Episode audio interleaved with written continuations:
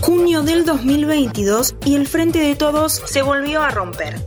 La salida del gobierno del ministro de Desarrollo Productivo Matías Culfas, quizás el hombre más cercano a Alberto Fernández, tiene de fondo la construcción del nuevo gasoducto para llevar gas de vaca muerta a los grandes centros urbanos. ¿Por qué tanto escándalo? Dame cinco minutos. Alta tensión. Hola, ¿cómo va? Soy Anto Liborio y te doy la bienvenida a Alta Tensión, el podcast de interés general sobre energía. Nunca se habló tanto sobre gasoductos como en 2022. En rigor, hay dos gasoductos famosos este año.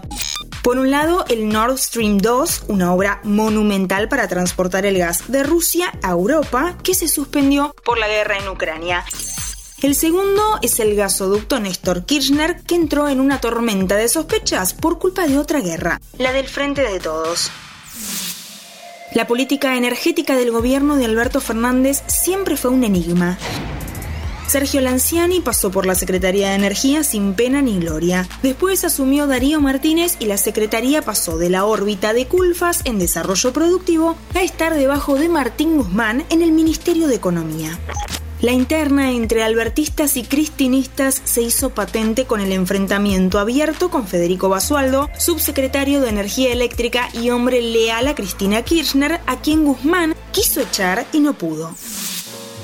Durante todo el mandato también hubo tensiones con Federico Bernal, titular de Lenargas, y el centro de la disputa siempre fueron las tarifas. Tanto para Guzmán como para Culfas, el sistema de subsidios y el retraso de las tarifas beneficia a los sectores de mayor poder adquisitivo. Para el cristianismo, en cambio, aumentar tarifas significa simplemente ajuste.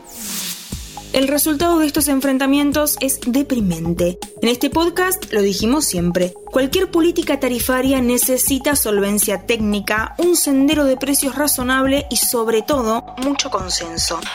Le pasó a Macri también, que el tarifazo de Juan José Aranguren falló no solo porque fue muy duro para las familias y las pymes, sino también porque no tenía consenso interno. El acuerdo con el Fondo Monetario Internacional en marzo del 2022 prometió ordenar esta situación. Pero como ya vimos, a Guzmán le costó mucho implementar el aumento promedio de 20% en electricidad y gas de red. Mientras grabamos este capítulo, no tenemos novedades sobre el plan de segmentación de tarifas del que se viene hablando desde el 2020.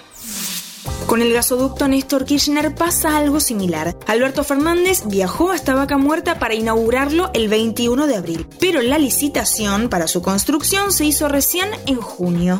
Y en el medio renunció Antonio Pronsato, el titular de la unidad ejecutora de la obra. Y también estalló el escándalo entre Matías Culfas y Energía Argentina, la empresa estatal encargada de la licitación que antes se llamaba Enarsa sugerencias de corrupción, acusaciones mutuas de retrasos y quejas en público porque las chapas del caño se fabrican en Brasil y no en Argentina. No nos interesan los detalles de esta interna porque lo cierto es que son irrelevantes. Lo importante es hacer el gasoducto y el gobierno durante dos años y medio de gestión no pudo ni empezar a construirlo. Tampoco logró construirlo el gobierno anterior que llegó solamente a la etapa de licitación.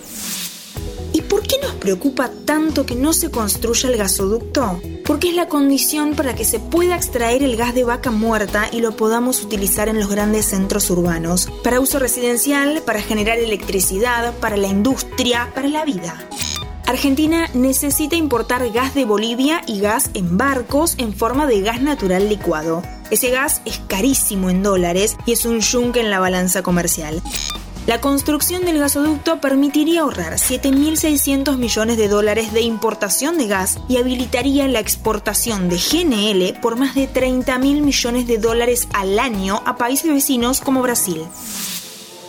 Las idas y vueltas, las renuncias, los tweets, los audios en off, las denuncias de administración fraudulenta y el inicio de una serie de investigaciones judiciales para determinar si se direccionó la licitación de la compra de caños en favor de una empresa de Techint cosechan cada vez más la demora para avanzar con una obra de infraestructura que se vuelve, paradójicamente, cada vez más urgente. La seguimos en otro capítulo. Hasta la próxima. Mantenete informado siguiendo nuestras redes sociales. Interés General Podcast en Instagram, Spotify, Twitter y YouTube.